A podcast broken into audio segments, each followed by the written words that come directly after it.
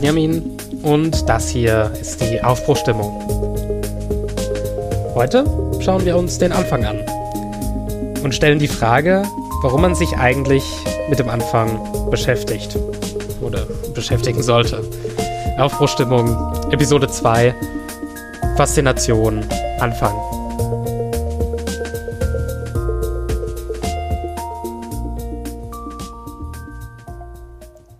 Was interessiert uns am Anfang?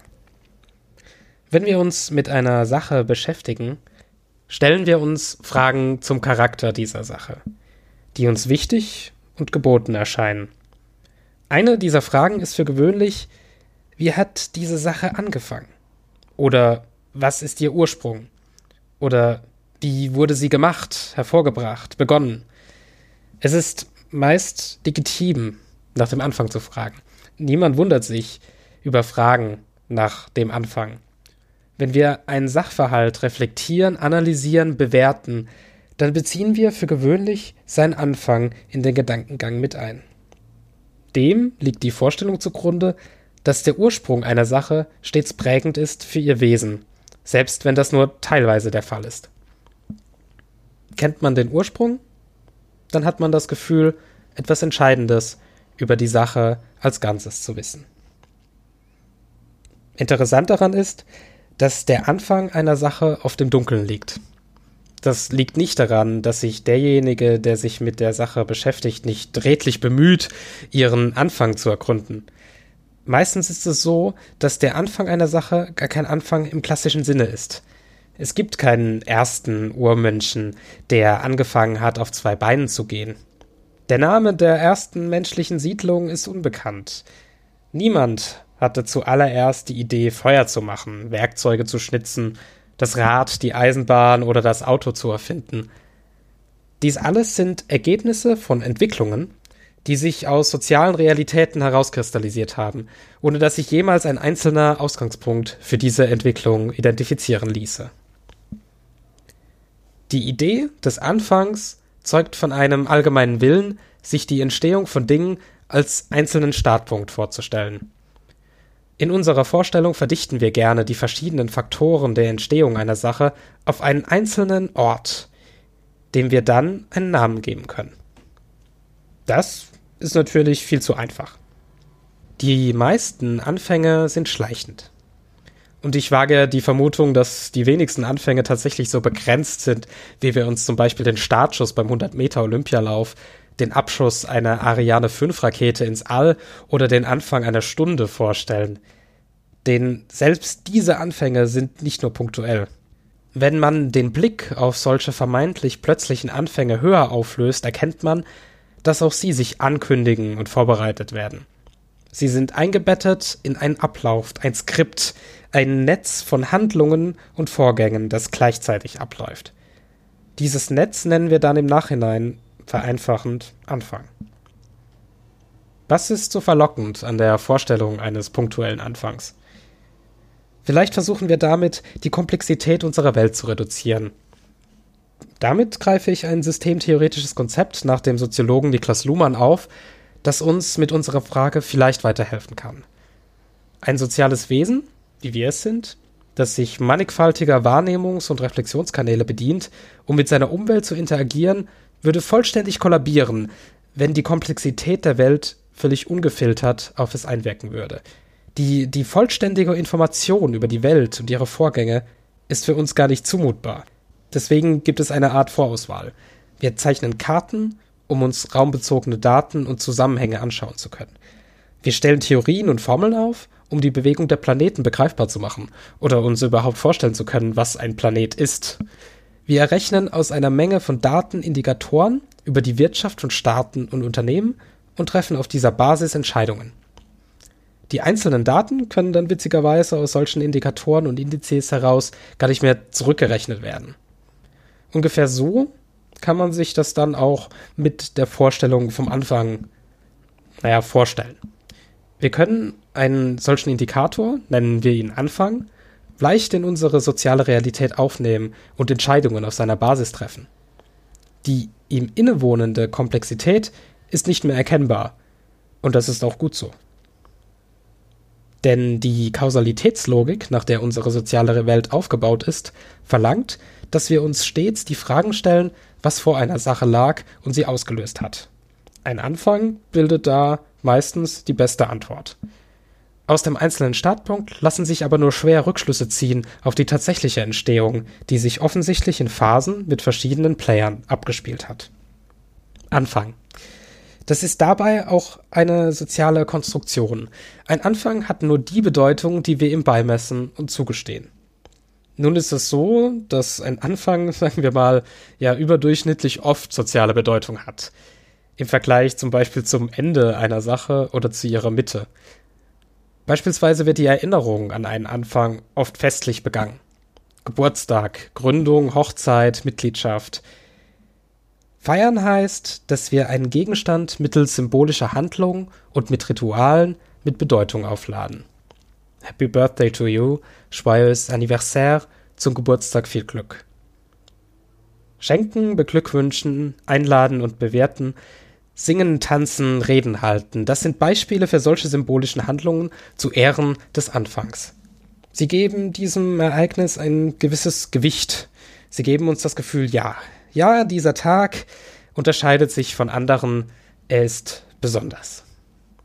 Wenn wir uns die Geschichte der Zivilisation und des Geistes aus der Perspektive der Fragen nach dem Anfang betrachtet, haben wir es, wenn man so will, mit einer Geschichte der Anfangsforschung zu tun. Schon immer gibt es Ideen, Geschichten, Theorien zum Anfang. Natürlich verlief diese Suche nach dem Anfang nicht immer linear.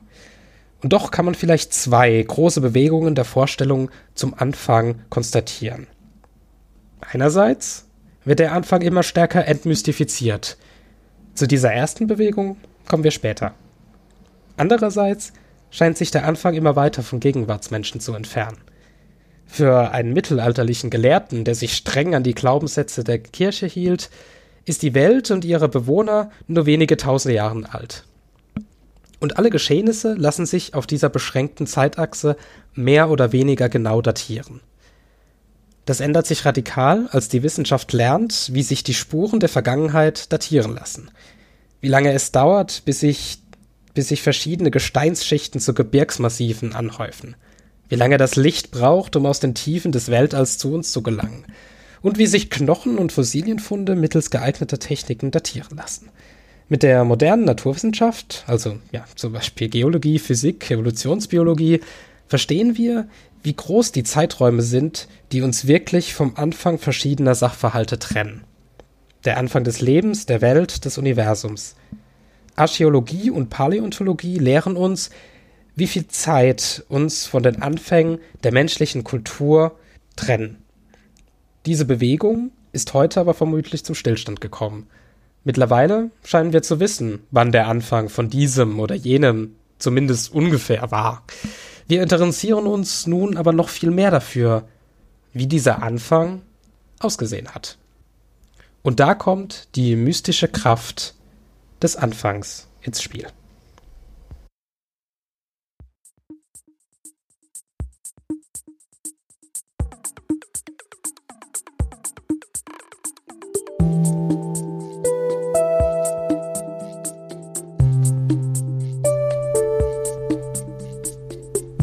Legen wir mal Grundlagen. Mit einer vordergründig ganz einfachen Frage. Was ist denn ein Anfang? Dazu hat einer der großen Meister der Philosophie, nämlich Aristoteles, eine bemerkenswert einfache, wie präzise Definition verfasst.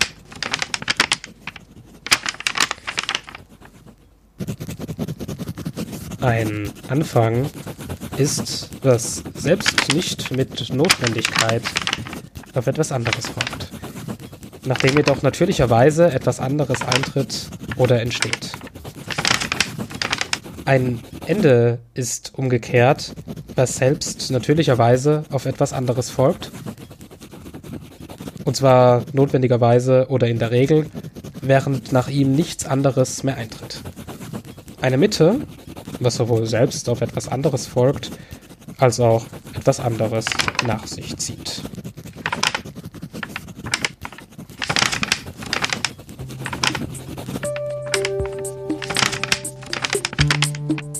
Ein Anfang prägt dasjenige, welches auf ihn folgt. Soweit so gut. Das Folgende ist aber nicht vollständig eingenommen von seinem Anfang. Zugegeben, seine ja, Existenzbeginnung ist der Anfang. Es ist abhängig vom Anfang. Aber doch ist das Folgende unabhängig vom Anfang und kann sich von seinem Anfang emanzipieren. Die Frage der Emanzipation vom Anfang stellt sich bei vielen Sachen. Vor allem, wenn sie sich zeitlich oder räumlich oder inhaltlich schon weit, weit vom Anfang entfernt haben. Wichtig ist, Anfang, Mitte und Ende gehören untrennbar zusammen.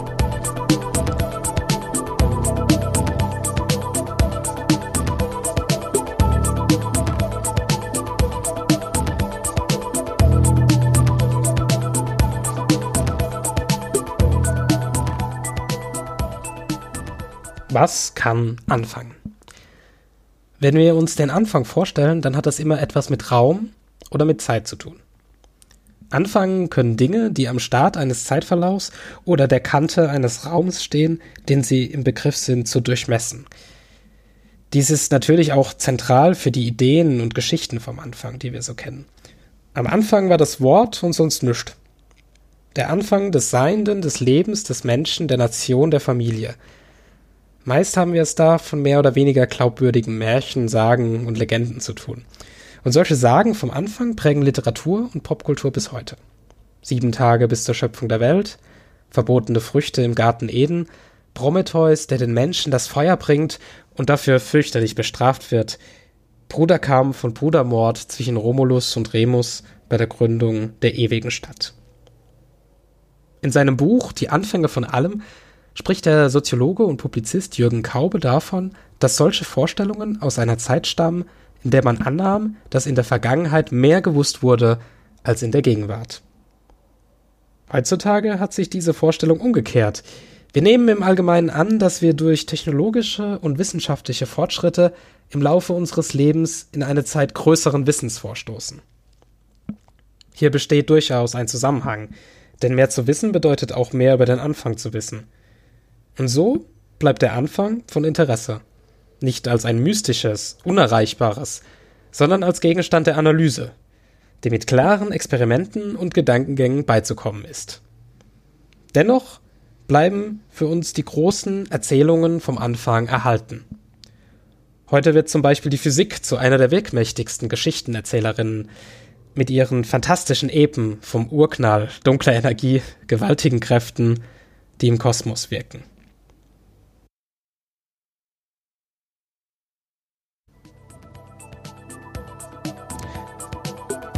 Zum Schluss äh, ein paar Takte zur namensgebenden Aufbruchstimmung und warum ich dieses Projekt Aufbruchstimmung nenne.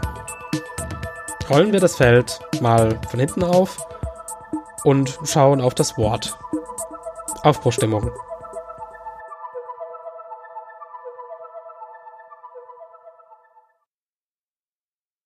Deutsch als Sprache ist oft verschrien als eine ziemlich trockene, umständliche, von Bürokratie geprägte Angelegenheit. Deutsch hat aber auch eine sehr tiefsitzende, poetische Seite. Das, was bei Deutsch mir zumindest am meisten Spaß macht, ist es ja, neue Wörter zu basteln, zu bauen, zu komponieren.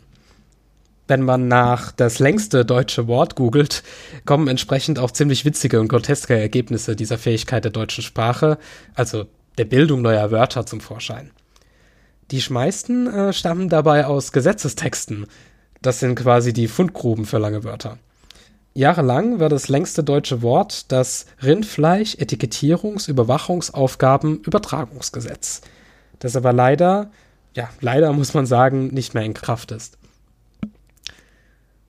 Eine kleine Auswahl an anderen ähnlich gelagerten Worten. Verkehrsinfrastrukturfinanzierungsgesellschaftsgesetz. Vermögens-, Zuordnungs-, Zuständigkeits-, Übertragungsverordnung. Geschlechtschromosomenkonstellation. Bundesausbildungsförderungsgesetz. Nahrungsmittelunverträglichkeit. Aber vor allem im Alltagsgebrauch der Sprache macht es sich bemerkbar, wenn man sich die Wörter bauen kann wie man sie gerade braucht. so ist Deutsch international dafür bekannt, für viele Gefühle und Ereignisse eigene, einmalige Wörter zu haben. Manche von ihnen gehen dann auch in englischen, französischen und anderen Sprachgebrauch ein. Weltschmerz, Schadenfreude, Leitmotiv, Zeitgeist.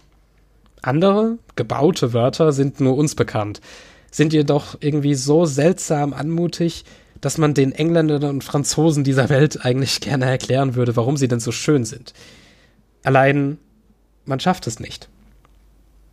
Das ist zum Beispiel der Fall bei Bauchgefühl, Frühlingserwachen, Blickfang, Fernweh, Gedankenwelt, Lichtblick, Ohrwurm, Vorfreude, Übermut, Wunschtraum. Die Komposition, so nennt man dieses Zusammenfügen mehrere Wörter zu einem neuen, ist aber nicht die wichtigste Möglichkeit im Deutschen, neue Wörter zu bilden. Viel geläufiger ist die Derivation. Das ist die Ableitung von neuen Wörtern durch das Anfügung von Bedeutungspartikeln, sogenannten Affixen. Das ist zum Beispiel beim Wort Freiheit der Fall. Das Heit bei Freiheit hat für sich genommen keine eigene konkrete Bedeutung. Man spricht hier von einer lexikalischen Bedeutung. Freiheit, Vergangenheit, Sicherheit, Einheit. Bei all diesen Beispielen deutet das angefügte Heit auf einen Seinszustand hin. Das Wort Aufbruchstimmung wiederum ist eine Komposition. Und wie bei den meisten, ja hier beispielhaft genannten Kompositionen, ist die Aufbruchstimmung, wenigstens für mich, mehr als die Summe ihrer Teile. Der Duden definiert Aufbruchstimmung als die allgemeine Unruhe, die den bevorstehenden Aufbruch ankündigt.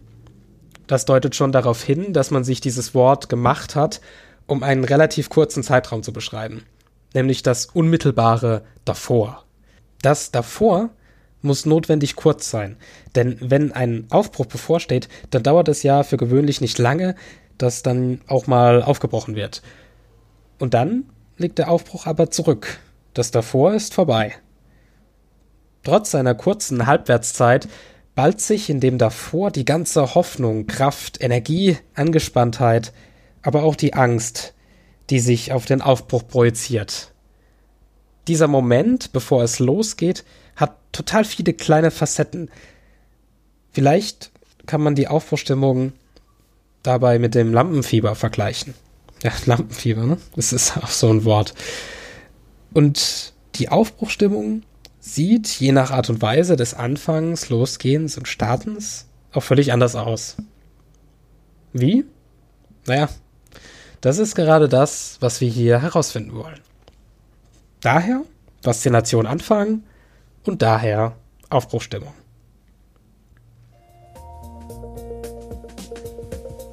Vielen Dank fürs Zuhören. Hinterlasse doch dein Feedback, wenn dir gefällt oder missfällt, was hier passiert. Heute war es ein bisschen kompakter, ein bisschen kürzer. Nächstes Mal widmen wir uns einem ganz anderen Thema. Deine Anmerkung aber, die hilft mir, mich zu verbessern und das Projekt anzupassen und zu erweitern. Das funktioniert dann als äh, Kommentar im imposierten Posting oder auf Twitter bzw. Instagram. Bei der Gelegenheit kannst du gerne auch ein Herz und einen Follow dalassen. Abonniere die Aufbruchstimmung via RSS, iTunes, auf Spotify, Deezer und auch sonst überall, wo es Podcasts gibt. Eine Anleitung zum Abonnieren für Podcast Neulinge gibt es auf aufbruchstimmung-podcast.de. Alle Angaben zur verwendeten Musik, Links und anderen Materialien wie den Büchern findest du in den Show Notes im Episodentext und auf aufbruchstimmung-podcast.de.